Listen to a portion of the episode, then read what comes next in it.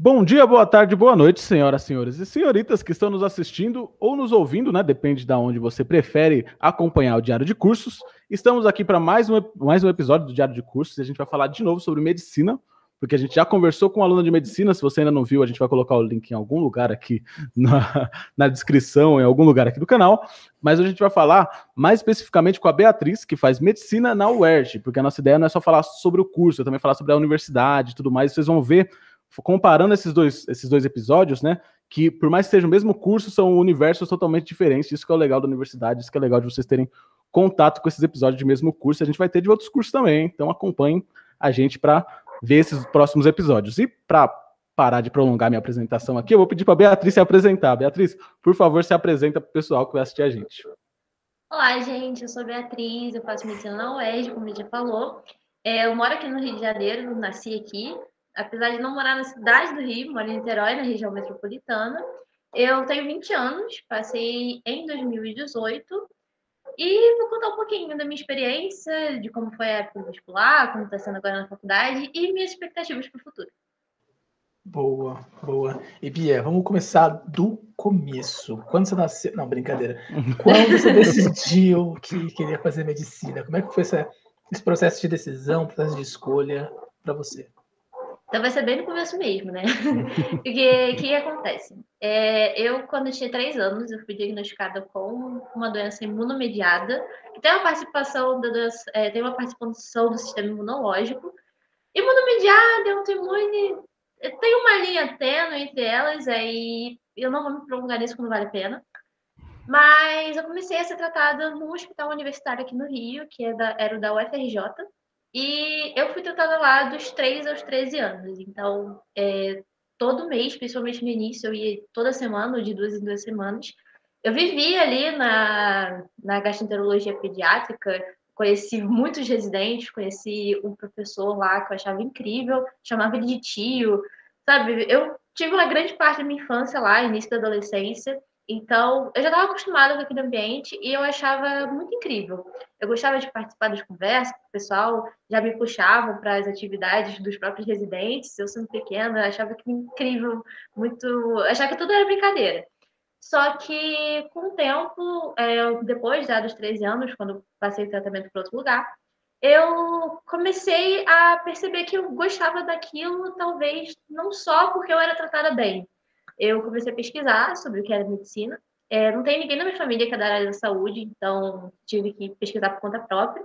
Fui na internet, que procurar gente, procurar vídeo no YouTube sobre o que era medicina, o que, que podia fazer enquanto médico, como que passava por uma faculdade de medicina, aí eu que descobri que as mensalidades de medicina eram incrivelmente caras e não daria para fazer uma faculdade particular. É, apesar de, graças a Deus, eu ser privilegiada, é, tenho, sou classe média, tenho uma boa condição, graças a Deus. É, sempre estudei em colégio particular, que para mim foi, é, sem dúvida nenhuma, um diferencial. Eu estava vendo os episódios de vocês antes, muita gente saiu de ensino público, inclusive vocês, que não tinha professor, e deram um show no vestibular, sabe? Eu imagino como deve ser difícil. Então, acumulando essas coisas, eu acabei decidindo cedo que eu queria medicina, porque essa curiosidade nasceu cedo. Então, pesquisei outras coisas também, é, coisas que já me falaram. Meus pais, é, meu pai é professor, minha mãe é advogada, então foram as primeiras influências profissionais que eu tive. Então, queria descobrir o que, que eles faziam, é, pedi para eles me falarem, os dois me levavam no trabalho para tentar descobrir o que, que era. E não gostei. Sendo bem lata assim, falei para eles, não gostei, não quero fazer isso. Aí fui pesquisando e descobri que coisas da área da saúde me atraíam. É, eu gostava de enfermagem, gostava de nutrição. Só que medicina, eu acho que esse contexto, esse histórico, me chamou mais atenção. Então, decidi com 14 anos, eu falei, bati o martelo, vou fazer medicina. E é isso que eu quero para minha vida. Então, eu decidi muito cedo, o que eu acho que foi o principal diferencial para mim, de verdade. Nossa, super interessante isso, porque tem uhum. muito isso na, na, medicina da galera decidir o curso super cedo, assim. E assim, uma vez você bateu o pé, você não chegou a cogitar nenhum outro. Tipo, ah, fisioterapia também é legal em algum momento, ou enfermagem, geronto, algum outro curso assim da área da saúde. Foi medicina e desde então sempre medicina.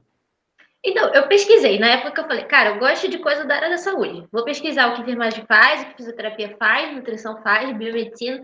Teve uma época que eu, eu me interessei muito por biomedicina, porque por conta da parte de pesquisa, laboratório, eu sempre achei muito legal.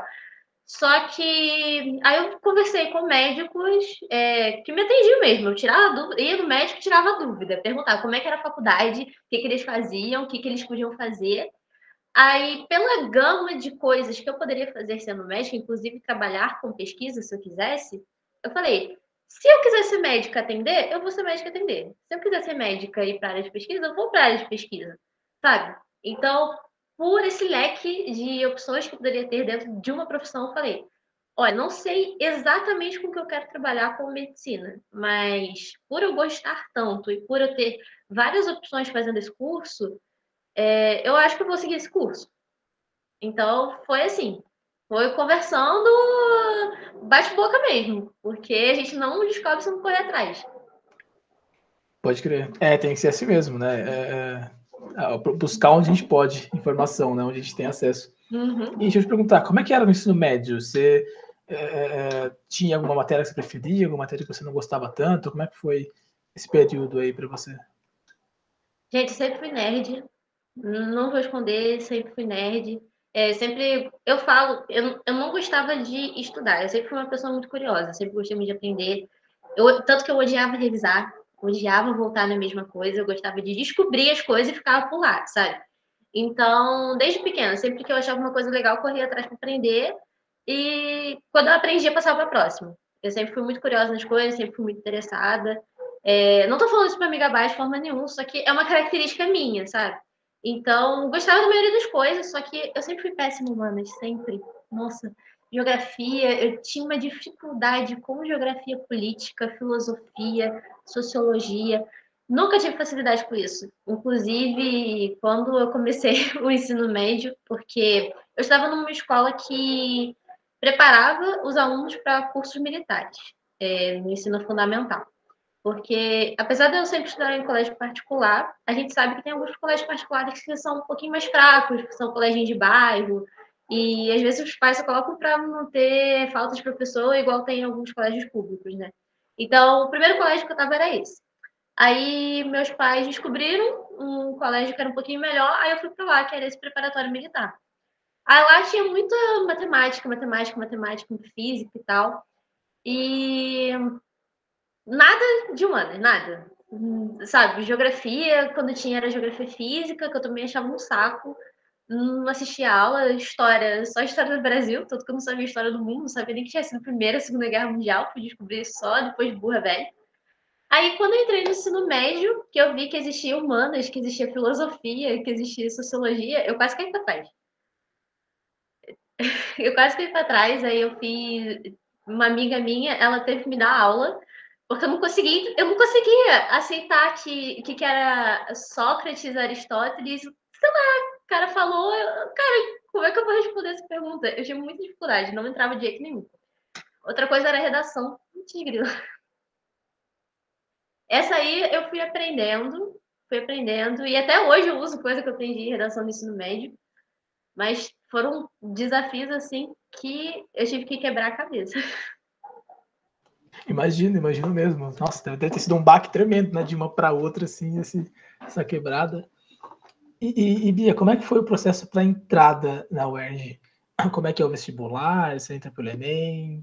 Como é que é esse processo todo? E é fácil de fazer a matrícula? Tem muito documento, às vezes, né? Como é que é essa burocracia também? Então, é, a UERJ é um vestibular separado do Enem. É, antes da pandemia, geralmente o Enem acontecia em novembro e a UERJ acontecia um mês depois, em, em dezembro a segunda fase. Na verdade, a UERJ é dividida em duas fases. São os exames de qualificação e o exame discursivo. Os exames de qualificação, é, isso tudo antes da pandemia, depois eu falo de como está agora, que é o modelo temporário. É, a gente tinha dois exames de qualificação que eram provas objetivas, que tinham 60 questões de matemática, português, história, geografia, uh, física, biologia e química. Não chegava a ter filosofia e sociologia específico, mas entrava um pouquinho de sociologia na parte de história e geografia, e tinha algumas questões sobre um livro, um livro que era uma leitura obrigatória para o vestibular. Aí a pontuação variava em conceitos, então era A, B, C, D e E. Aí, dependendo do conceito que você tirava, você tirava uma certa nota. E você tinha duas chances de fazer esse exame de qualificação, que era o primeiro e o segundo.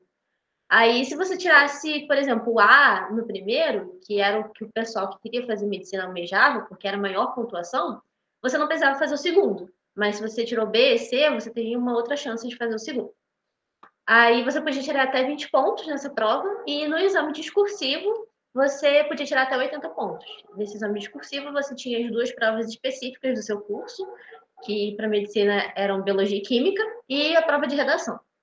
Para engenharia, por exemplo, era matemática e física, para, se eu não me engano, direito, era é, português e história, ou história e inglês, alguma coisa assim. Psicologia era biologia e inglês, então variava mesmo de acordo com o curso. Agora, na pandemia, como a gente está com o semestre atrasado, está todo, todo esse processo complicado, a UERJ diminuiu o vestibular e agora está sendo só uma etapa. Então, é um exame objetivo com 60 questões, com uma leitura de um livro e uma redação também, é igual era no exame de discursivo. E essa redação, até não falei, ela também é baseada num livro. O tema da redação é baseado num livro. E se você argumentar usando coisas que você leu ou correlacionar parte do livro com o seu texto, com o contexto fora, é, você ganha uma pontuação maior na redação. Aí a redação ajuda a compor essa pontuação tanto no, no exame anterior como agora. Pô, Aí... Eu queria dizer que parece bastante né, com a USP, né? Então a USP, as, as estaduais parece que são separadas mesmo né, do Enem. Sim, sim. São Paulo, acho que a maioria é separada. Eu fui fazer a Unifesp, que é federal, né? Ela também é separada do Enem. Isso, é medicina é, mas medicina, na verdade. Os, né? os, outros cursos não. Os outros é, são, medicina verdade. é, aí a Unicamp, o Nesp e o USP também são todos separados. É. Ah, eu lembro que eu fui fazer. Eu dei uma de maluca de fazer o Unifesp, porque não, não conhecia muito os vestibulares de São Paulo. Aí fui, porque não batia, não era perto da UERJ, não era perto da Enem, fui de doida. Aí eu descobri que São Paulo era uma outra, outra vibe completamente diferente. Quase caí para trás. É, mas voltando a falar sobre processo de entrada na UERJ, a concorrência é grande, mas você é, conseguindo uma boa pontuação, você então consegue ser classificado. A documentação era bem tranquila, pelo menos para ampla concorrência, que foi onde eu entrei. Eu tinha que levar o histórico escolar, é, tinha que levar o certificado de conclusão do ensino médio, é, título de eleitor. Isso, inclusive, título de eleitor não, comprovação da última eleição, isso, inclusive, para mim foi um problema, porque na época eu tinha 17 anos, eu ainda não, eu não tinha votado na eleição anterior, e eles exigiam isso. Só que, por lei, eu não era obrigada a ter título de eleitor ainda. Eu tinha feito, ele não tinha saído ainda, e eu não tinha votado. Então, no dia da matrícula, para mim, foi até um pouco difícil. Eu fiquei lá horas esperando para ver o que, que ia acontecer, mas no final deu tudo certo, porque eu ainda era menor de idade, então foi tranquilo. Aí, fora isso, tinha que levar comprovante de residência, documento, como eu era menor, meu pai teve que ir comigo, mas para uma concorrência é tranquilo. Para cota, principalmente na UERJ, que todas as cotas dependem de comprovação de renda, você tem que levar muitos, muito mais documentos. Aí, dependendo da cota onde você se encaixa, é, se é por negro indígena, se é rede pública, se é por deficiência física ou por filho de policial moto combate, aí você tem que levar a documentação específica referente à sua cota e o comprovante de renda. Aí tá tudo explicado no edital da UERJ no ano que você for fazer. Eu não sei explicar agora porque eu mesma não, não levei, mas você olhando no edital lá, você eles informam direitinho. Não, sem problema. Mas que loucura, eu não sabia desse de tem, tem é, vagas específicas para é, filhos de policiais mortos em combate. Nossa, eu nunca tinha ouvido falar disso. Sim. É porque aqui no Rio a gente tem um índice de policiais mortos muito alto, né? Que acho que todo mundo sabe do índice de criminalidade no Rio, que é bem relevante. E a UERJ, ela, a gente fala que a UERJ é muito mãe. Ela tenta abranger é, tudo que dá, ela tenta ter a participação social dela, a participação política. Inclusive, essa semana é, liberaram um auxílio creche para mães que fazem, fazem graduação, fazem pós-graduação, porque a gente sabe que, além da dupla jornada de mulher, né, de cuidar de casa, faculdade, tem a tripla jornada, principalmente com crianças pequenas. Então, a UERJ se, mostra muito mãe, muito é, é importada com as, é, com as casas sociais. É um diferencial da UERJ aqui no Rio, né? Então, é mais um lugar onde a UERJ conseguiu promover um pouco de inclusão. Nossa, muito, muito legal mesmo.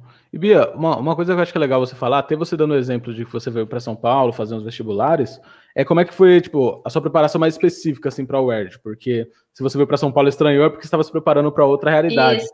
E acho que é legal para você até dar uma dica para o pessoal que está pensando em estudar, como é que você fez para focado assim na UERJ, né? Eu recebo muita pergunta do pessoal perguntando: ah, como é que você estudou para o Enem e para o UERJ? Porque são provas diferentes, o esquema é bem diferente, tem que ler livro, tem que fazer discursiva.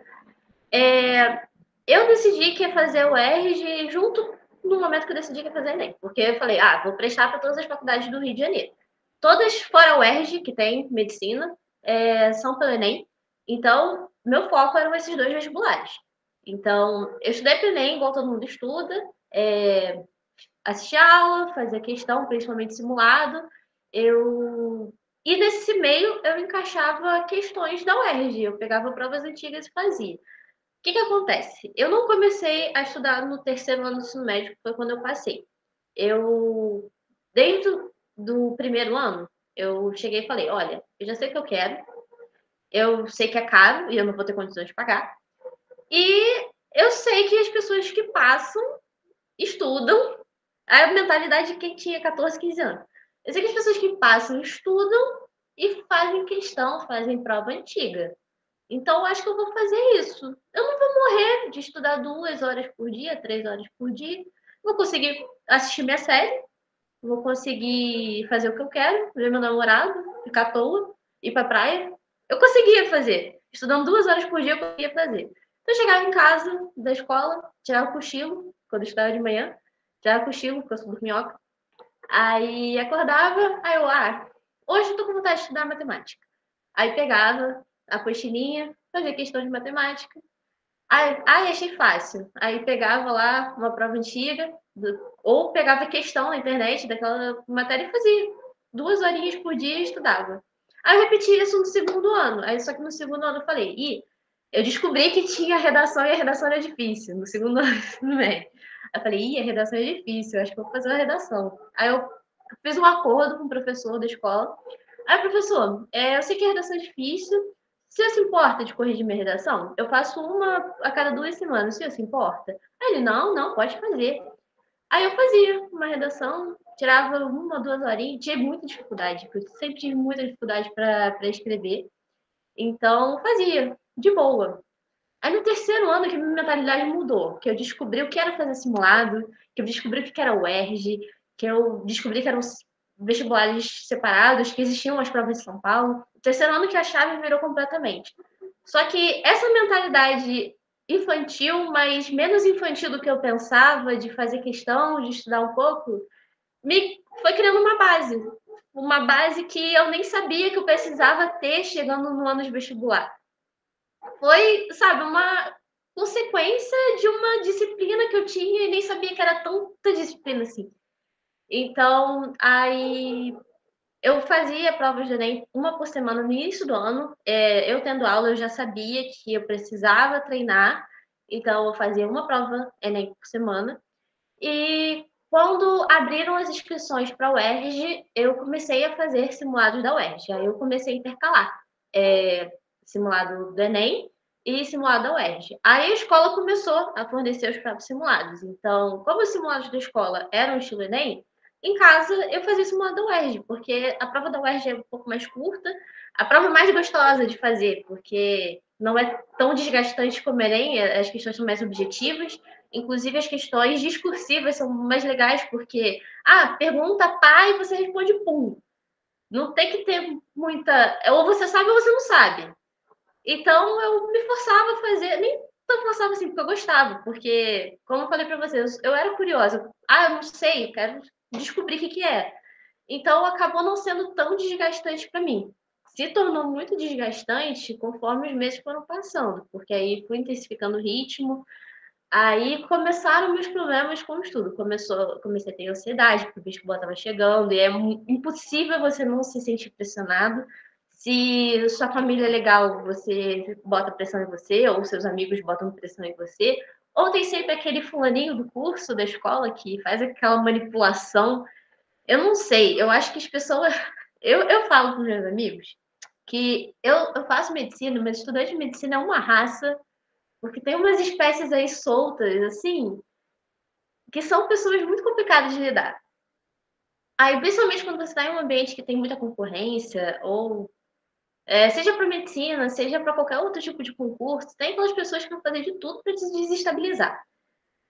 E eu ficava boba, como no ensino médio, pessoa com 16, 17, 18 anos tinha a coragem de fazer isso, porque ela estava no mesmo barco que você. Aí, quando eu saquei que a, essas pessoas faziam isso, eu, eu tinha um grupo muito bom, tinha umas amigas que estavam no mesmo barco que eu. É, quando eu saquei que essas pessoas estavam fazendo isso comigo e com elas, eu falei: opa, peraí. Eu já estou me botando pressão. Eu já sei que eu tenho que corresponder às minhas expectativas e, querendo ou não, minha família está contando comigo, as pessoas mais próximas de estão contando comigo. Eu não vou cair em papinho assim? calma aí, vamos, vamos dar uma pausa. Então, tentei manter o ritmo, é, encaixava as questões. Para mim, questão foi fundamental do início ao fim. Eu tive o péssimo hábito de fazer resumo por muito tempo. No ensino médio inteiro fazer resumo, só que isso acaba não te levando para lugar nenhum. Porque muitas vezes você faz o resumo e ele fica ali, você não usa mais.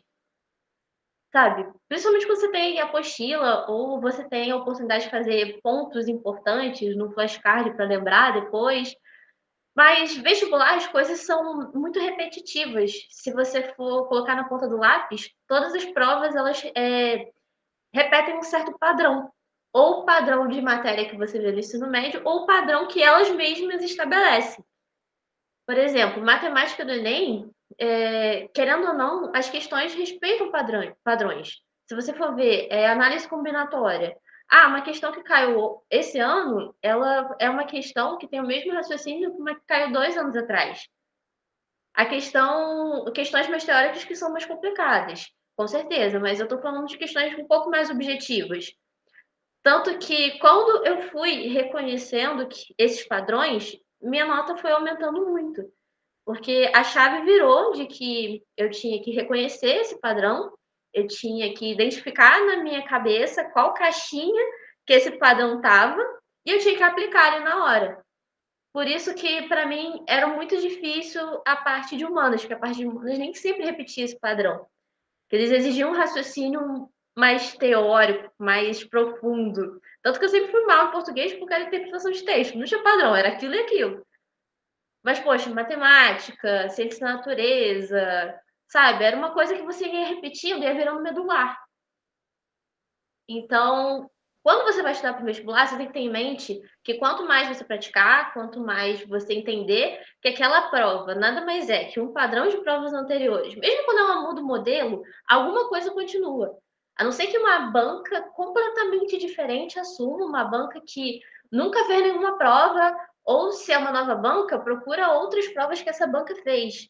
Eu lembro que a UERJ, ela tinha é, um padrão muito parecido com a Universidade Severino Sombra, que é de Vassouras.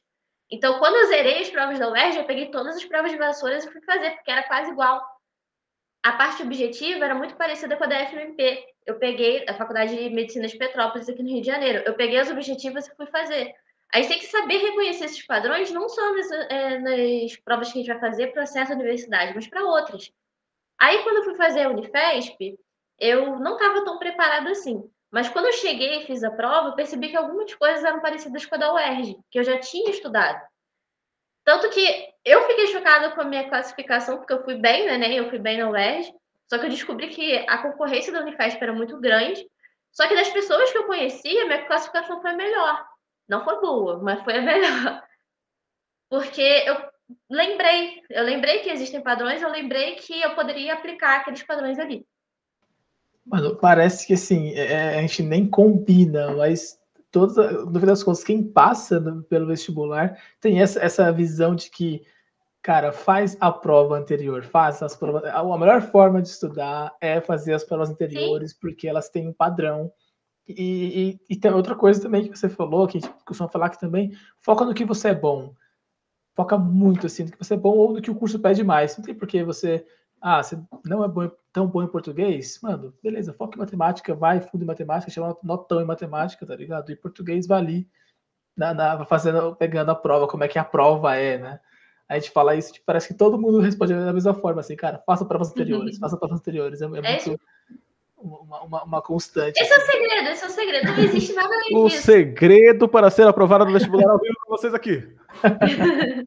e, Mas, é, uma coisa que, ela, que, a, que a Bia falou que eu curti bastante também foi essa ideia dos resumos. É uma é. coisa que a gente não, não traz à tona, mas é, é legal a reflexão, porque esse negócio de resumo é muito não sei se dá para usar a palavra herança, mas meio que a herança da gente estudando no ensino médio. Assim, a gente não aprende a estudar, Sim. Aprende que estudar é meio que fazer resumos, as pessoas pedem resumos, os professores pedem resumo muito no ensino médio, e você vai criando esse hábito, aí você vai estudar para vestibular, que a ideia é muito mais reconhecer padrões, que a Bia falou, que o João falou, e você tenta trazer aquela coisa de resumo, e aí as pessoas, às vezes, com anos fazendo cursinho, até se dá conta de que os resumos, legal, bonito e tal, mas não é tão efetivo quanto você pegar uma prova antiga e dissecar ela inteira, refazendo ela. Então, curti isso aí Exatamente. também. Exatamente. Ah, e outra coisa é você focar é, nos seus erros, né? Porque apesar de ser importante você fortalecer o que você é bom, tem coisas que não tem saída. No Enem, você é muito difícil você não passar tirando uma nota muito ruim em matemática. Então, por exemplo, ah, você errou regra de três. Regra de três pode ser muito difícil para você. Mas é uma coisa que você fazendo, você repetindo, você aprende. É diferente, sei lá, tem gente que tem bloqueio para log, para. Nem vale a pena fazer questões de log também. Mas tem gente que tem bloqueio para análise combinatória, porque às vezes não sabe reconhecer esses padrões. Então tá, deixa esses de lado, porque é uma coisa que é mais difícil de aprender, às vezes leva mais tempo. Mas, por exemplo, regra de três, você calcular, sei lá, o volume de. Ai, da, daquele negócio lá de matemática, que são 3D, eu esqueci. Gente, não sei mais nada de matemática. O volume de paralelepípedo aí, o paralelepípedo é... tá dando sopa, vamos calcular o volume dele. é professor de cursinho de matemática aí. então, Bia, você entrou, na, entrou em medicina, saiu do ensino médio, foi direto para médio, já estava toda feliz e saltitando dentro da medicina, e você falou que você pesquisou bastante antes. Só que você já sabia então que o curso tinha bastante possibilidade e tudo mais. E quando você entrou, você já tinha alguma possibilidade, assim, algum caminho que você tinha em mente da medicina, alguma área ou alguma coisa do tipo? Então, eu sempre tentei manter a mente aberta. Como eu falei, eu fui muito inserida no setor da gastroenterologia lá no fundão. Então, era o que eu conhecia de medicina, porque eu não acompanhava mais muita coisa. Então, o que eu conhecia foi querendo ou não, as coisas que mais me abriram oportunidades até agora. Então, estou numa liga de gastroenterologia, minha iniciação científica é no ambulatório de doenças inflamatórias intestinais, que é do serviço de gastroenterologia. Porém, eu não, não quero fazer isso. Pelo menos a princípio, não. Eu tenho a mente aberta, eu quero conhecer outras especialidades, até porque agora no quinto período eu só estou em clínica médica e estou tendo um pouquinho de pediatria, então, tenho muita estrada ainda para rodar, para saber o que eu quero. Eu tento manter minha mente o mais aberta possível. A princípio, eu acho que eu quero alguma coisa relacionada à clínica, mas eu também não tive muita experiência com cirurgia para falar, não, eu quero clínica com certeza. Só sei que eu gosto muito de clínica e a ideia de ficar em pé muito tempo fazendo a mesma coisa me afasta um pouco. Mas às vezes eu me surpreendo, né? Não fiz até agora, então quem sabe? Eu tento me manter meio imparcial. É impossível, porque a gente tem nossa bagagem ajudando. Porém, eu quero conhecer o máximo possível para falar. Agora eu sei, eu rodei tudo, descobri o que eu podia descobrir, para no último período falar, eu vou fazer prova para residência disso.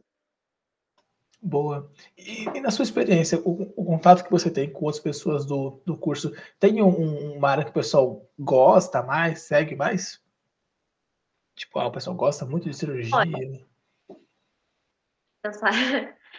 eu acho que depende muito da personalidade da, da pessoa. Porque, assim como eu, tem gente que já teve contato anterior à faculdade com outros serviços, ou o pai é médico, aí tem uma certa inclinação por conhecer mais aquela área, ou o tio é médico, ou sei lá, é, gosta muito de Grey's Anatomy e quer fazer cirurgia, sei lá. Tem muita gente que. Eu, eu juro pra você que um dos fatores que me influenciou a fazer medicina é gostar muito de Grey's Anatomy. Ah, eu olhei pra pessoa, quando me falaram isso a primeira vez, eu fiquei olhando, eu, cara, é sério.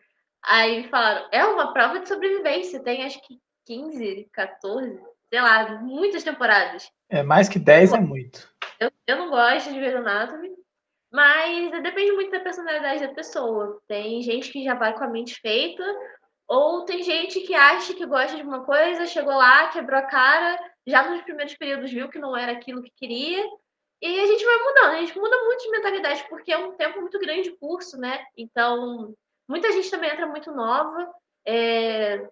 às vezes entra com 17, mas tem gente também que entra com 20 e poucos anos, mesmo assim. É, você vai conhecendo a profissão, você vai conhecendo onde você pode atuar e que coisas você pode fazer, e você vai amadurecendo ideias diferentes na sua cabeça. Então, você o que achava que era X acaba virando A, B, C. Então, é, você tem muita coisa para descobrir, você tem muito caminho para trilhar antes de falar, ah, eu quero fazer tal especialidade. Mas, no geral, acho que é bem dividido. O pessoal que quer fazer clínica, quer fazer cirurgia. Tem especialidades que são clínico-cirúrgicas também. Aí o pessoal que fica meio indeciso tenta escolher uma dessas. Boa. E uma coisa que você falou, e eu acho que é legal a gente até pontuar que a gente acabou não falando antes, é sobre aquelas informações gerais do curso. Então, qual é a duração, qual é o período, é integral, é matutino, como é que funciona? Então, medicina, eu acho que na maioria, a avassaladora das faculdades é integral, é um curso integral que dura seis anos. É, a maioria dos cursos de medicina tem a duração de dois anos no ciclo básico, que são aquelas matérias mais pesadas, anatomia, bioquímica, biologia celular, que todo mundo tem terror.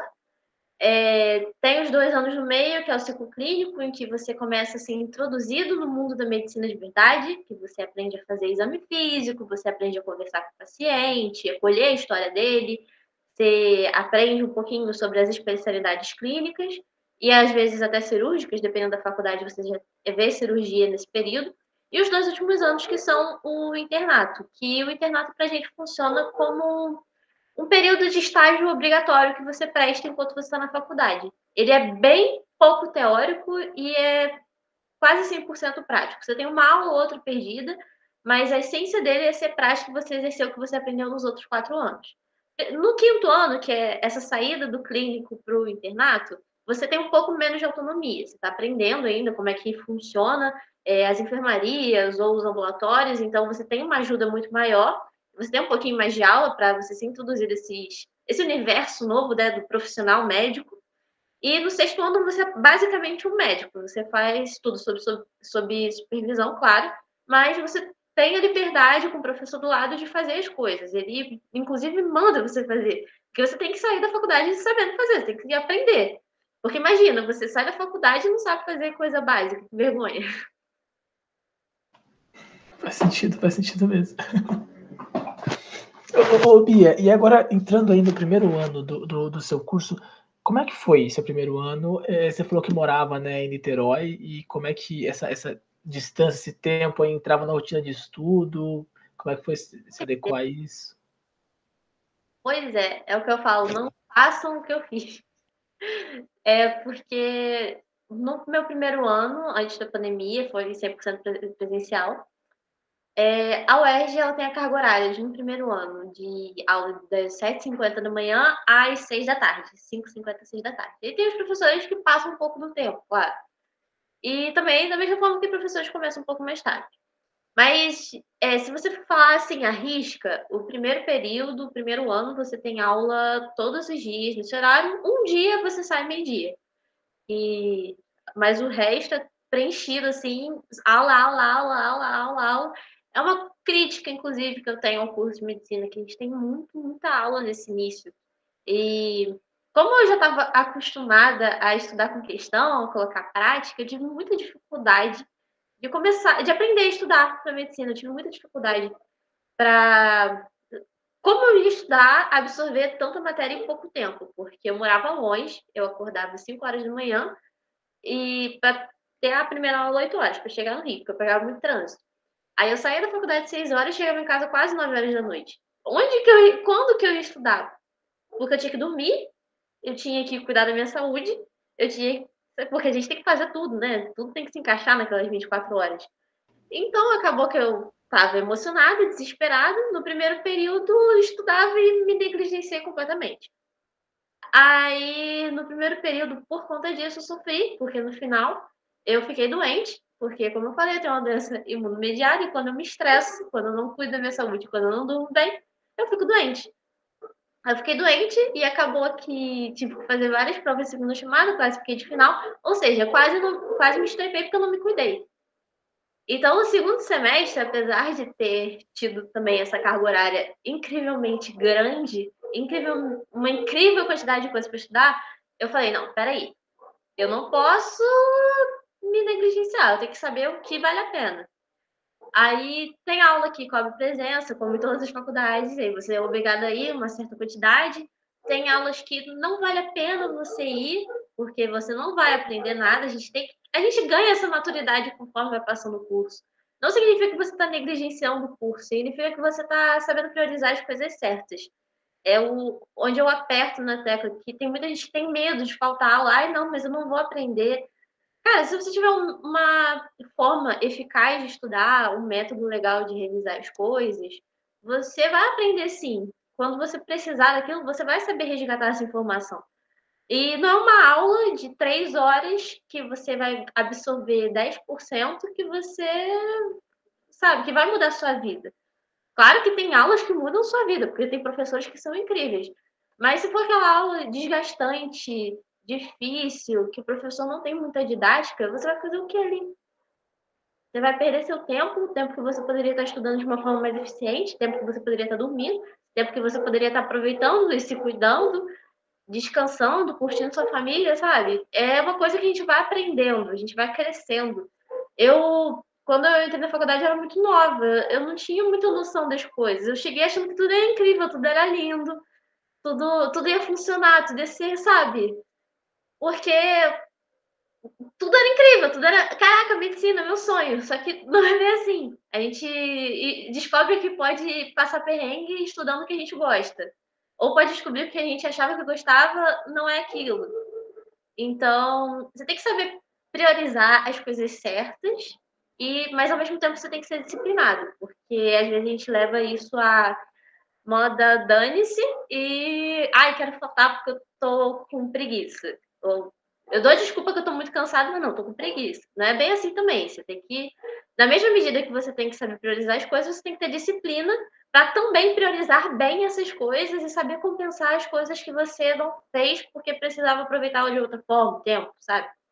Então, a gente nunca vai fazer o equilíbrio perfeito, mas a gente tem que é, criar hábitos para que chegue o mais perto possível, sabe? Dar o nosso máximo para chegar o mais perto possível. Então, acho que essa é a mensagem que eu passo, eu tento passar. Boa. Nossa. No, na faculdade a gente tem que ficar muito mais autônomo, né? Nosso aprendizado. Tem que ser muito mais agente do que esperar as aulas para. A aula que vai fazer diferença no meu, no meu semestre, não. É você que vai fazer diferença. Se você indo para aula ou não. E uma, uma coisa que surge daí, Bia, é as matérias, as dificuldades que vem, né? No primeiro semestre ele foi um choque. E tem alguma matéria assim que você lembra que você teve muita dificuldade no primeiro semestre? Ah, anatomia. Eu tive muita dificuldade porque é, a anatomia é a primeira prática que a gente tem na faculdade de medicina, né? Porque tudo até então, a sua vida inteira foi teórico. Eu não sei a pessoa que fez um curso técnico e tal, mas tudo que você viu na sua vida inteira foi teórico. Então, a primeira vez que você tem alguma coisa que te cobra de olhar e saber o que é, e dar ali na lata, é difícil, porque é uma exigência que você nunca teve. Então, é um desafio. Eu acho que é o primeiro desafio que o estudante de medicina encontra, porque eu, pelo que eu sei, as práticas são seguem um certo esquema em algumas faculdades, a maioria é parecida. Fica ali a peça anatômica, você tem que identificar o que é, ou de forma oral, ou colocar no papel num período muito curto de tempo, menos de um minuto ou um minuto, e entregar para o professor. Então, é uma exigência assim que você você não tá, não estava preparado, você nunca teve aquela experiência, então é muito difícil você saber lidar com aquele turbilhão de sentimentos que chega. E também a quantidade de provas, eu acho que o pior não foi nem a anatomia em si, foi a quantidade de provas, a quantidade de matéria para aquela prova, para aquelas provas e tudo junto. Eu nunca tive tanta coisa assim. Então, equilibrar, achar o equilíbrio na, naquele primeiro período foi a parte mais difícil para mim. Foi ter a disciplina de saber o que priorizar, quando priorizar e tentar equilibrar tudo isso com a minha vida, porque é, quando a gente faz um curso integral, a gente acaba se doando muito e absorvendo muito aquele curso para nossa vida. Aí a gente tem que colocar certos limites, sabe? E tem momentos que a gente não consegue, por exemplo, semana de prova. É muito difícil colocar esse limite, porque é uma coisa que exige muito de você. Exige sua saúde mental, exige estudo até altas horas, ou você não come direito, você não dorme direito, porque você só pensa naquilo, fica nervoso, sabe? Então, eu acho que não foi só a matéria, foi a quantidade de matéria num período muito curto de tempo, com aquela quantidade de aulas que tinha e o pouco tempo que eu tinha para estudar. Então, toda essa soma de fatores que foi muito difícil para mim. Pode crer. Mas aí, vendo por um lado positivo, aí qual foi o. Vendo por um lado, não, tem um, tem um grande lado positivo também, que é em medicina e tal, né? É, qual foi a parte que você mais gostou no seu primeiro ano, primeiro semestre? Tudo! Eu fico reclamando, eu reclamo, mas eu reclamo consciente de que eu tô tentando aproveitar o máximo da minha faculdade. O pessoal fica, ai, não vejo a hora de me formar. Eu, cara, por quê? Tem gente que lutou cinco anos para passar, três, quatro anos para passar. Eu, cara, você tem que aproveitar todo o momento da sua formação. É, eu, eu sou uma pessoa muito imediatista, sou uma pessoa muito ansiosa, aí às vezes eu quero ir direto ao ponto. Só que eu acho que essa é uma das poucas coisas que eu sei aproveitar, assim. Porque quando todo mundo tá falando, não, tô doida pra essa prova passar, que não sei o quê. Claro que a gente quer que aquele momento de tensão acabe. Só que eu fico, Deus, eu, eu não sou religiosa, mas eu fico, Deus, muito obrigada por eu estar vivendo esse momento, que eu poderia estar passando um momento completamente diferente, fazendo vestibular de novo. Mas eu tô aqui, curtindo esse momento, tô curtindo o nervosismo aqui na faculdade, sabe? Eu, é, as aulas práticas voltaram agora por conta da, da pandemia. Tô triste, porque eu poderia ter mais, mas, porque o cenário epidemiológico aqui no Rio melhorou um pouco. Então, a gente poderia ter mais, poderia ter mais incluso, só que, tá, respira, vai, pelo menos eu tô aqui. tá, sabe? Tô, vamos viver, vamos aproveitar o máximo que eu consigo dessa aula. Então, a gente tem uma mentalidade muito, ai, próxima etapa, próximo, eu, sei lá, quero me formar, quero virar médico, quero trabalhar. Tá, mas daqui a pouco você vai ficar médico e falar, ah, eu quero me aposentar, não é assim. Então, tenta curtir, cara, esse momento. É difícil falar isso a pessoa que está estudando vestibular, porque a pessoa está querendo passar. Eu sei, eu tive nesse lugar, todo mundo aqui teve nesse lugar.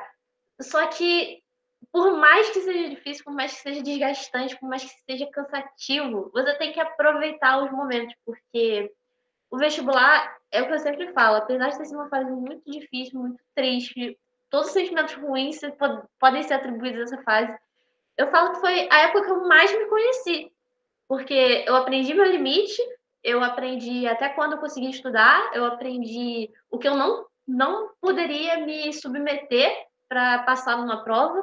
Cara, daqui eu não passo. Ah, não, eu consigo mais um pouco. Ah, eu, eu sou feliz enquanto eu não abdicar disso. Sabe? São coisas que a gente vai conhecendo. Então, apesar de ter sido uma época muito difícil, foi uma das épocas que também me ajudou a amadurecer muito. Nossa, super legal isso que você falou. E a reflexão legal, até o pessoal que está na faculdade o pessoal que está assistindo a gente, que geralmente vai ser o pessoal pré-vestibulando, que está pensando no curso. É super interessante. E eu acho que dá até para a gente pensar e mostrar um pouco dessa evolução né, que a gente vai tendo, passando na faculdade, um pouco da vendo a sua visão de antes e depois. Então eu queria que você falasse agora como é que era a sua visão da medicina quando você entrou e como é que é a sua visão, como é que ela mudou para hoje, que você já está no terceiro ano do curso.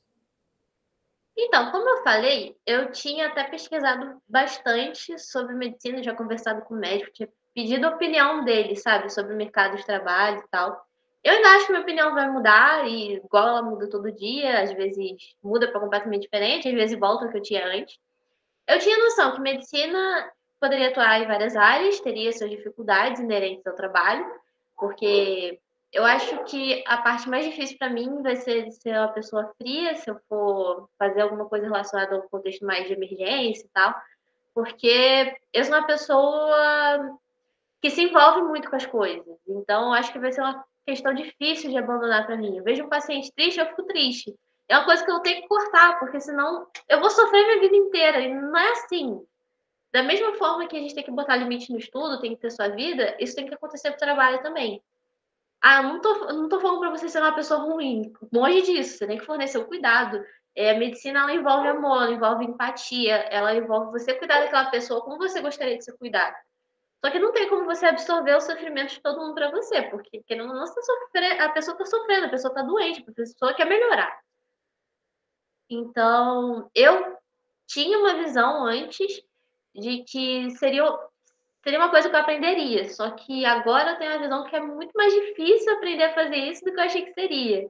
É, eu sabia que ia ter que estudar muito, só que eu não sabia até que ponto eu teria que estudar muito, porque a gente sabe que exige estudo, toda profissão exige muito estudo. Se você quer ser uma pessoa bem-sucedida, se você quer ser uma pessoa boa no que faz, você precisa estudar, você precisa saber o que está acontecendo na sua área. Só que eu não sabia até onde eu teria que estudar, então é uma coisa que eu estou aprendendo ainda, não aprendi. Eu ainda estou na metade da faculdade, então tem muita coisa para aprender ainda. É, saber o dia a dia da profissão, a gente ouve falar, mas a gente, inserido na enfermaria, inserido no ambulatório, inserido nas coisas, a gente vê com os próprios olhos, a gente fica abismado com umas coisas que a gente vê também. Isso acho que acontece também em qualquer profissão. Você acha que é uma coisa, e às vezes você chega, você fica chocado, porque não era aquilo que você pensou. Não vou falar muito porque é até antiético da minha parte, só que vocês devem imaginar do que eu tô falando. É, a forma como as pessoas tratam outras pessoas, como não se respeitam no ambiente de trabalho. Mas isso acontece, a gente tem que lidar com pessoas em várias profissões. E eu acho que a parte pessoal, que eu achava que seria uma coisa e eu estou me surpreendendo um pouco mais agora. Em relação à profissão, à atuação, eu acho que minhas expectativas estão sendo correspondidas. Porque eu nunca, nunca romantizei muito medicina, porque eu sei que tem muita gente que entra romantizando, achando que vai ser a profissão dos sonhos, e não é bem assim. Tem coisas difíceis, tem coisas nojentas que a gente vê. E você tem que saber lidar. Isso aí, para mim, já, já era já sabido. Mas a parte mais pessoal, mais individual, é uma coisa que eu tô levando mais baque na faculdade. Antes eu não sabia que ia ter que lidar com as coisas da forma que eu tô vendo. Pode crer. É, lidar com, com o público, né, nunca é simples, né, e exige mais que só o estudo, mas sem preparo psicológico, físico, né, toda essa questão aí. É, é, tem um debate muito legal na educação médica que é sobre o currículo oculto, que tem aquilo que você aprende na, na íntegra, aquilo que está documentado que você vai aprender, anatomia, fisiologia, clínica médica, piripopó, e o currículo oculto é aquilo que você aprende na prática, o que, que você tem que fazer quando a prefeitura ou o estado não fornece um medicamento? O que, que você vai fazer? Você vai dar uma dose maior do estoque que você tem aqui, ou o paciente vai ficar sem tratamento, ou ele vai tomar uma dose menor. Isso ninguém te fala. É uma coisa que você aprende na prática. Ah, o paciente está, sei lá, tá numa situação difícil que você nunca viu no livro. E aí? Dá seus pulos, se vira. Ou puxa a mão de alguém que é mais experiência para te ajudar. Você vai aprender ali. Esse é o currículo oculto, a coisa que você aprende na prática que você vai ter que fazer. Não é aquele currículo oficial que está bem documentadinho no site da universidade, que você acha que vai aprender. Não é assim. Tem muita coisa que a gente aprende, às vezes a gente não queria aprender porque não queria saber que a realidade é dura assim, mas são coisas que a gente tem que encarar. Pode crer, imagino mesmo. E, e, Bia, você falou que tem alguma. Você falou, mas a gente também sabe, né? A gente chegou a entrevistar a, Raíssa também, Rayane, perdão. E, e, tem várias áreas né, diferentes na medicina, e um monte, assim, dá a perder de vista. E, e eu queria saber se tem extensões dentro da faculdade para ajudar você a escolher essas áreas, ou se tem extensões até para áreas específicas. Tem esse tipo de, de preocupação durante o curso? Então, no currículo oficial, a gente roda várias especialidades.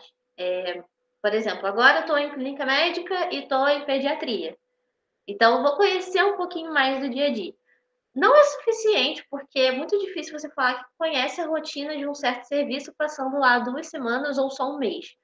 Porque muita coisa que acontece ao mesmo tempo e você não consegue estar em todos os lugares simultaneamente. Então, eles tentam fazer isso no tempo de graduação que a gente tem, só que você poder participar de uma iniciação científica, é, a iniciação científica da medicina, ela também, é, dependendo do projeto, ela também te insere no ambiente médico. Você pode participar de cirurgias, você pode participar de ambulatório.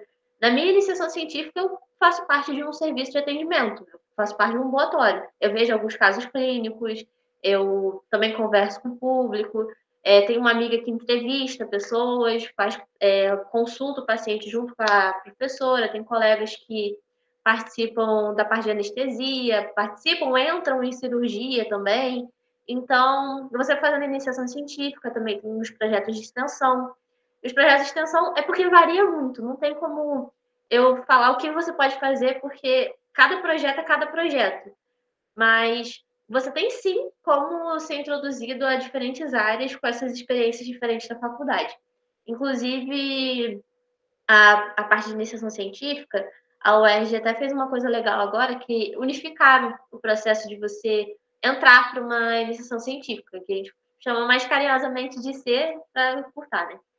Aí eram, acho que 70 vagas de C, aí eles fizeram é, tipo um edital só, você escrevia um resumo sobre suas expectativas, o que, que você já fez na faculdade, os professores selecionavam com base nisso, você coloca suas prioridades e eles selecionavam. Porque antigamente era muito difícil você saber quais processos estavam acontecendo, quais projetos estavam lá rolando, e você tinha que ir de porta em porta, assim, ó, tem vaga? Pô, vi seu currículo, gostei. Tem algum projeto que eu possa participar? É, não é assim, né? É uma forma mais formal, educada, estou resumindo aqui. Mas é, as, dessa forma que eles fizeram foi legal para a gente conhecer, para a gente saber quais professores estavam é, é, inseridos nesse meio de pesquisa quem a gente podia pesquisar ou tentar conhecer, para conversar, para saber mais. E foi, foi muito legal para a gente ser mais inserido enquanto aluno.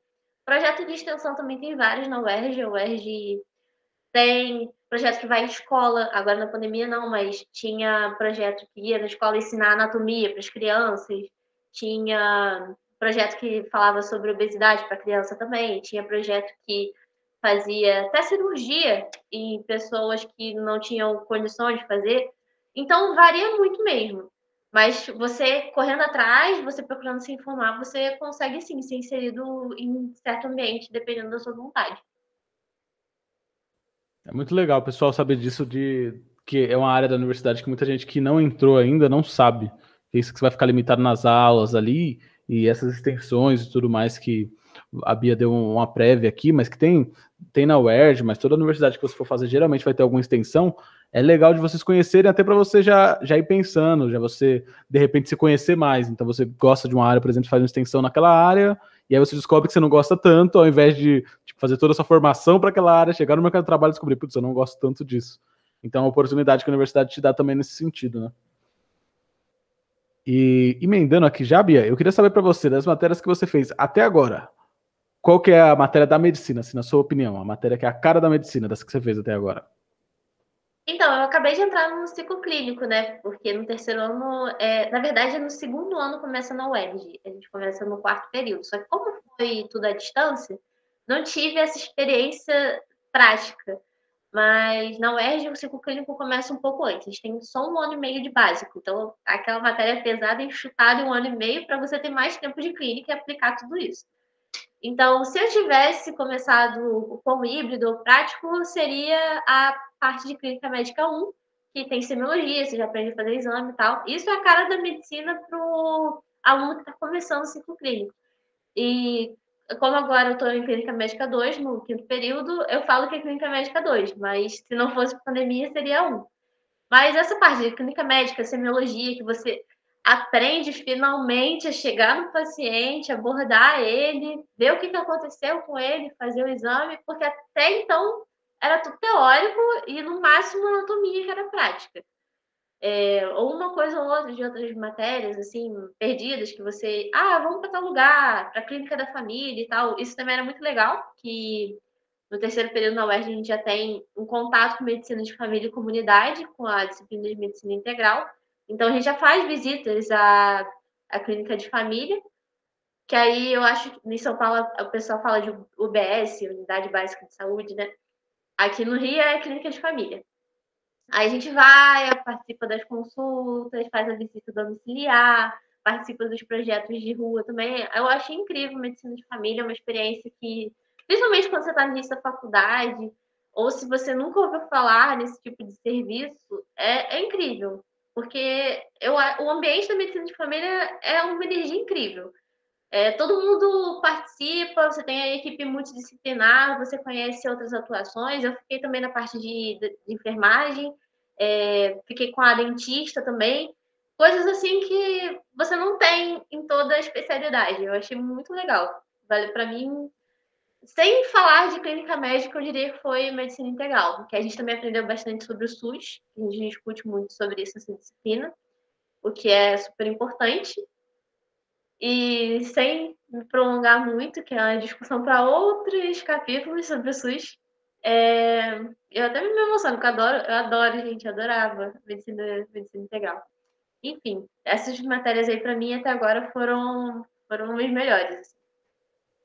Perfeito, já até emendou com a próxima pergunta que a gente ia fazer, era quais as suas top 3 matérias favoritas aí, já até pegou os medicina integral, é isso? Então, é, se clínica médica, é porque eu tenho uma preceptora incrível. A preceptora ah. é o professor que orienta a gente medicina e recebe o nome de preceptor. É, eu boto clínica médica, na verdade, eu boto clínica médica em primeiro por causa dessa preceptora, porque ela é incrível. Se a gente tivesse mais aula com ela, gente, eu ia falar, essa disciplina é perfeita, porque eu sou, sou apaixonada por ela, porque ela exerce a medicina com um amor, uma empatia, sabe? Ela tem um carinho pelos alunos, ela se importa com o seu aprendizado. Eu acho que quando você tem um professor assim, você se interessa de uma forma, porque a pessoa te faz interessar, mesmo que você não goste, o empenho dela para com o seu aprendizado é tão legal, é tão. Sei lá, não tem nem palavras para descrever como ela me faz sentir bem tendo aula com ela. Aí, clínica médica, medicina integral, porque os professores também eram incríveis. E apesar de eu ter tido muita dificuldade, eu gostei muito de anatomia. apesar de ter sido super difícil assim, para mim, teoricamente eu gostei muito de anatomia. Não, é super, super legal que a gente já matou essas duas e vai para para pergunta que é o oposto, né? Que é a matéria, não o oposto necessariamente, mas a matéria que o pessoal geralmente reprova, assim, no geral, das que você passou. Onde você viu que mais, o pessoal mais teve dificuldade para passar? Bioquímica e genética.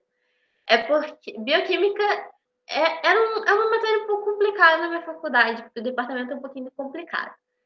Mas as provas eram difíceis de bioquímica, principalmente é bioquímica dividida nos dois primeiros períodos, tem bioquímica 1 e bioquímica 2. Aí a galera teve uma dificuldade, genética também, o pessoal teve dificuldade. Eu também tive dificuldade, eu tive mais dificuldade em bioquímica. Uh, uma terceira matéria, eu acho que mais, essas duas que mais me chamaram a atenção. Terceira, eu acho que o resto é que não fede nem cheira, sabe? Eu também tive tive dificuldade, mas eu gostei também. É, na UERJ a gente tem vários professores que dão uma mesma matéria. Então, a gente acaba dividindo a dificuldade pelo professor porque numa mesma prova a gente tem várias partes, aí uma parte é de cada aula do professor, principalmente nesse ciclo básico. É, por exemplo, em fisiologia. Em fisiologia 1 eu tive no bloco 1, que era é, neurofisiologia. Eu tive quatro professores, então eu tive quatro partes da prova.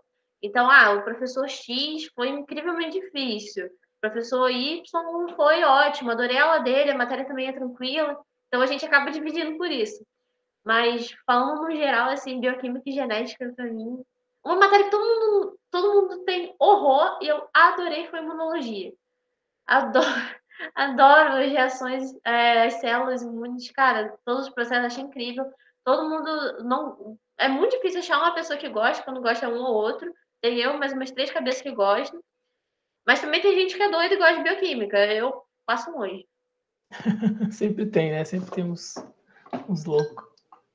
É, é, ô, Bia, eu queria saber se você sente que a universidade, a faculdade, né, ela te prepara para o mercado de trabalho. Você acha que quando os alunos que passam por, por ela lá pela é, UERJ saem prontos para encarar o mercado? Você acha que esse, esse processo está sendo atendido? Ah, sem dúvida. É, inclusive, é, eu fiz um estágiozinho voluntário é, enquanto a gente estava na pandemia. E os professores, os professores não, os médicos naquele hospital, quando falava que era da UERJ, eles falavam, caraca, você vai ser super bem formado, porque todos os médicos que eu conheço que vieram da UERJ têm uma excelência, assim, absurda. Não tem nem comparação. A gente vê que o médico da UERJ se destaca em, principalmente clínico, assim, porque a UERJ tem uma parte clínica absurdamente forte, absurdamente forte, tem nem nem que falar. É, eles são é, tem professores que são assim semiotas super renomados, semiota quem faz semiologia, que é o exame e tal, são semiotas assim super renomados, sabem tudo na ponta da língua, sabem passar também com uma facilidade incrível. E eu me orgulho muito de fazer parte de uma faculdade assim incrível. Eu tenho noção que eu vou ter uma defasagem muito grande, porque uma parte essencial da faculdade eu tive durante a pandemia. Não sei como é que a gente vai repor isso, porque a princípio a gente não vai repor. Então, ter, a gente vai ter, a minha turma, né, vai ter que correr atrás, porque a UERJ é uma turma por ano, não é uma turma por semestre, igual a maioria das faculdades são. É, a gente tem um vestibular por ano e uma turma por ano de cento e poucos alunos, 112, 120, não, não lembro. Mas é cento, cento e pouquinhos. Aí a gente vai ter que correr atrás. Eu senti essa defasagem, já estou sentindo, e provavelmente nos próximos períodos vou sentir também e vou ter que correr atrás para suprir é, esse déficit que a pandemia deixou, né? Sim. E você comentou desse estágio que você fez. Como é que funciona a questão de estágios aí na, na UERJ? É obrigatório? É mais para o final do, do curso? Como é, que, como é que é isso?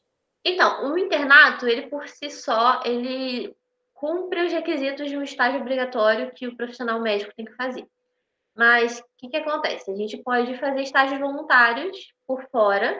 Ah, você conhece o médico, você não recebe nada, às vezes nem certificado, você só ganha experiência e dor de cabeça. É, você conhece um médico de um certo serviço e você julga que ele é uma pessoa que pode te ensinar muito. Você chega nele, ó, tal, faço medicina na UERJ, sou um tal período, posso acompanhar o senhor? Aí ele vai te falar sim ou não. Eu recebi os três nãos antes de receber o primeiro sim. E eu fiquei até pouco tempo, porque aí eu tive que sair por alguns problemas lá. E fiquei pouco tempo, mas o tempo que eu fiquei, aprendi muita coisa. Aí também tem alguns concursos para estágio. Aqui no Rio, a gente tem o programa do acadêmico bolsista, que a partir do sétimo período você pode fazer uma prova para estagiar em alguns dos hospitais de emergência, CTI ou na rede de atenção básica do município do Rio de Janeiro. Aí você faz uma prova de 40 questões objetivas e dependendo da sua classificação, você é aprovado para acompanhar um hospital no município do Rio. Aí, além disso, você tem as provas também para redes particulares, que aqui no Rio a gente tem, não sei se tem em São Paulo, mas acho que tem. É, Unimed, Redidor, é, tem as casas de saúde, aí tem vários é, hospitais assim particulares você pode fazer as provas isoladas também. Mais fácil quando você conhece um médico, você pede e você consegue ir. Mas essas provas são legais, porque elas te dão certificado. O, às vezes você ganha bolsa também. A bolsa dessa prova municipal é de 300 e pouquinho. Aí as particulares aumentam um pouco. Tem bolsa de 500, tem bolsa de 600. Aí, geralmente, essa bolsa é para um plantão por semana. Você dá um, participa de um plantão de 12 horas por semana, geralmente de segunda a sexta. Aí você também dá seus pulos para conciliar com a faculdade. Caraca, muitos pulos aí, hein? é uma faculdade bem puxada mesmo. E, e, deixa eu te perguntar, depois aí, sim, né? Você deve ter contato, imagino, com o pessoal que mais à frente do curso também. É, o pessoal costuma, no mercado de trabalho, seguir para pós-graduação, fazer uma especialização, ou ir já direto para o mercado de trabalho. É, e qual, qual, que você pretende? Qual que você, você se vê fazendo aí? Aqui tá, para você dar um pouquinho, né? Um pouco uhum. mais distante aí, mas você tem alguma uma vontade de fazer, de repente, uma especialização antes de começar a atuar? Então, quando a gente se forma, a gente pode atuar como médico generalista, porque a gente não tem nenhum tipo de residência, então a gente pode atuar dando plantão. Esse plantão pode ser no hospital, num posto de saúde, numa UBS, pode ser em shopping, pode ser em show, pode ser no SAMU. Tem vários lugares que você pode atuar. É... Aí, se você não fizer isso, você pode emendar numa pós-graduação ou você pode mandar emendar numa residência. O que te dá o título de especialista é você fazer a residência e, dependendo do que você quer fazer, ainda tem que fazer a prova de título. Uh, por exemplo, eu quero ser cardiologista, tem que fazer a residência de clínica médica e depois a residência de cardiologia. Aí tem que fazer uma prova para passar para a residência de clínica médica e uma prova para passar para a residência de cardiologia. Então, são outros concursos que você vai fazendo. Mas nesse meio tempo, você também pode atuar como médico generalista. Só que, conforme você se especializa mais, você tem mais áreas de atuação para você. Então, você tem que ver qual que, que vale a pena para você, né? É, a pessoa com quem eu estou fazendo iniciação científica, ele é um médico, ele fez residência de clínica médica, fez residência de gastroenterologia e agora está fazendo uma pós-graduação. Só que enquanto ele fazia residência, ele dava pontão, e agora que está fazendo a pós-graduação, ele atua como gastroenterologista e também dá pontão. Então, você vai.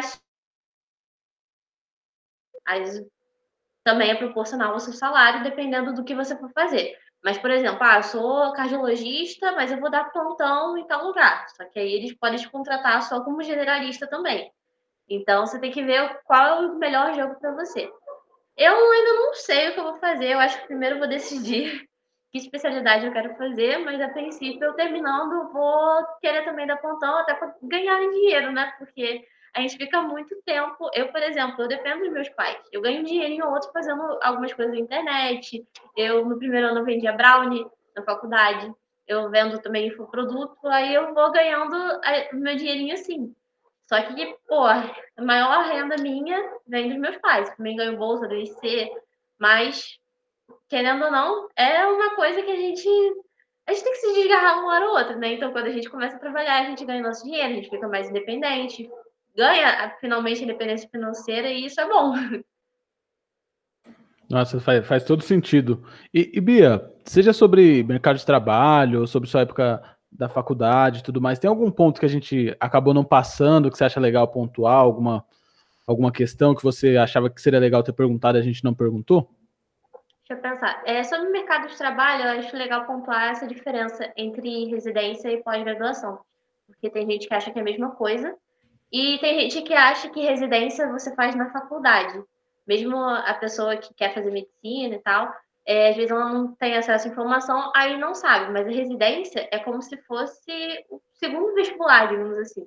Você termina a faculdade, você tem o seu, é, você tem o seu CRM, você tem o seu diploma de médico, aí então você vai fazer a, a residência, porque a residência precisa ser médico para você fazer a especialização em clínica médica, em cirurgia geral. Por exemplo, eu quero fazer cirurgia torácica. Eu tenho que fazer cirurgia geral primeiro, para depois fazer cirurgia torácica. Então, eu tenho que fazer duas residências, entendeu? Aí, dependendo, acho que a duração do curso também varia com o estado, mas acho que é, cirurgia geral agora estabeleceu. É, você ganha uma bolsa enquanto você está fazendo a residência também. A bolsa era de 3.300 é, aumentou durante a pandemia, eu acho que ela aumentou de novo agora para 4 mil, mas eu não tenho certeza que eu não vi. Mas comentaram, mas eu não chequei. Eu, eu lembro que estava 3 mil e pouco a bolsa a última vez que eu vi.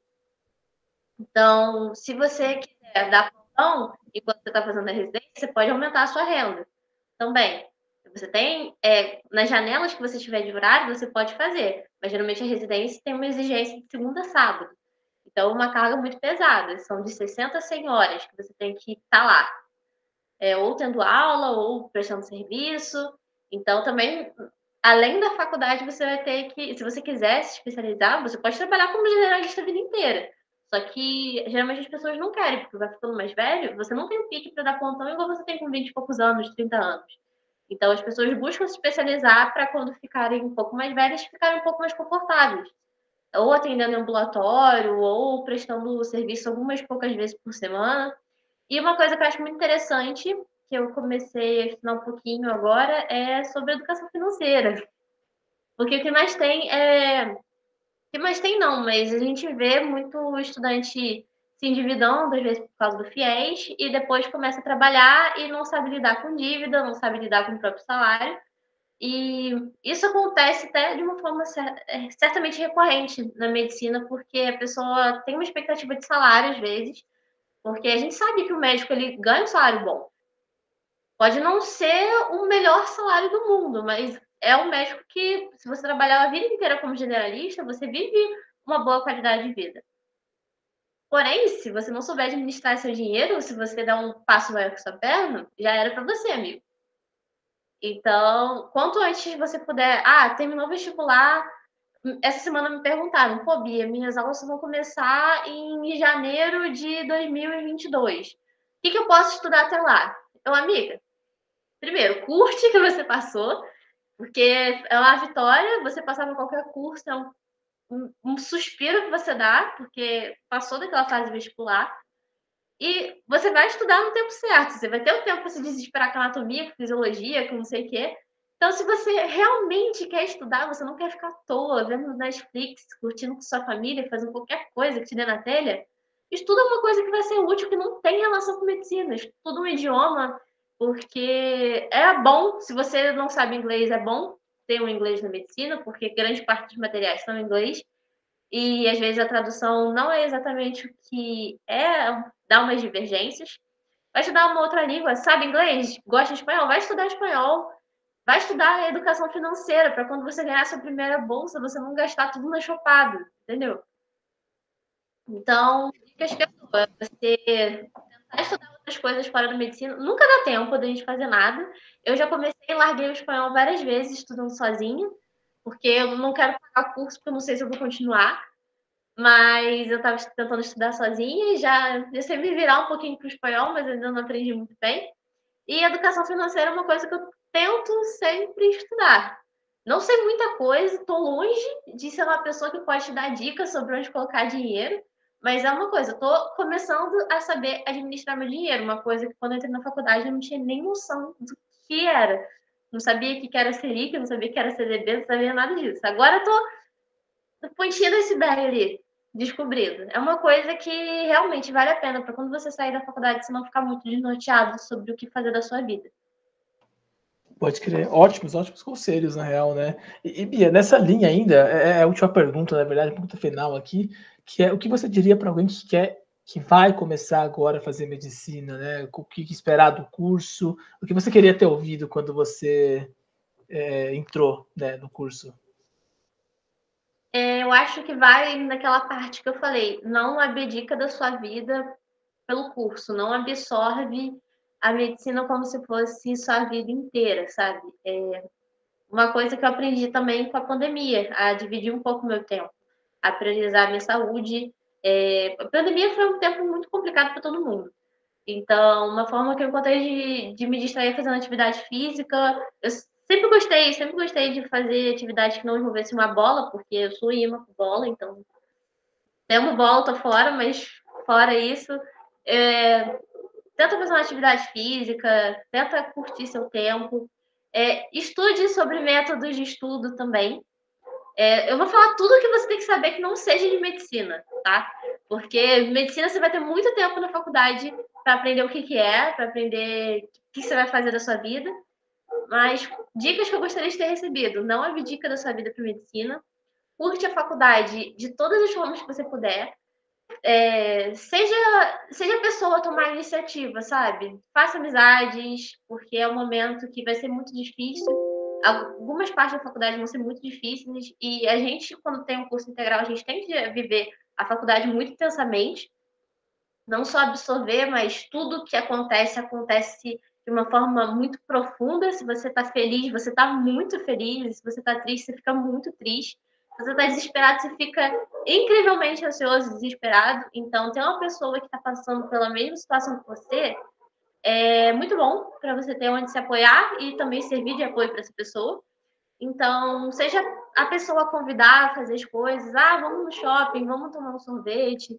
Então, se você for uma pessoa que tem vergonha, introspectiva, seja essa pessoa tomar iniciativa, é, busque as coisas que você gosta de fazer. Ah, eu não gosto de um esporte, mas eu gosto de música. Vá para a bateria da faculdade, É, eu não gosto muito de atividade de centro acadêmico, mas se você gosta, vai. É, eu gosto muito de pesquisa, essas coisas, então eu fui, bati a porta. Eu estou na segunda IC, porque a primeira eu descobri que eu não gostava. E se você não gosta de uma coisa, não tem medo de largar, cara. Não tem medo. Porque é a única coisa que vai te segurar é você. Você vai receber não. Tá bom, levanta, vai para o próximo. Sabe, a primeira IC eu não gostei, porque a professora me deixava muito solta. Então, eu não me sentia valorizada e eu achava que eu estava perdendo meu tempo. Então, a partir do momento que você acha que está perdendo seu tempo, passa para a próxima. Então, eu saí e arranjei uma outra que eu estou me sentindo super útil. Estou fazendo as coisas, corra atrás, é, estude outras coisas que não sejam medicina, lê livro, faz o que você quiser da sua vida. Mas também tendo a disciplina de que você tem que também dedicar um bom tempo da sua vida para o que você vai fazer. Sensacional. E, e, antes de ir para o encerramento aqui, os agradecimentos finais, eu ia falar para você, Bia, falar um pouquinho do trabalho que você está fazendo no Instagram. A gente acabou não comentando aqui, mas a Bia tem um Instagram e você que está pensando em fazer medicina, super recomendado o Instagram. Mas vou pedir para você dar uns detalhes, falar um pouco de como é que surgiu a ideia, o que, que você está fazendo por lá e pedir para o pessoal seguir você lá.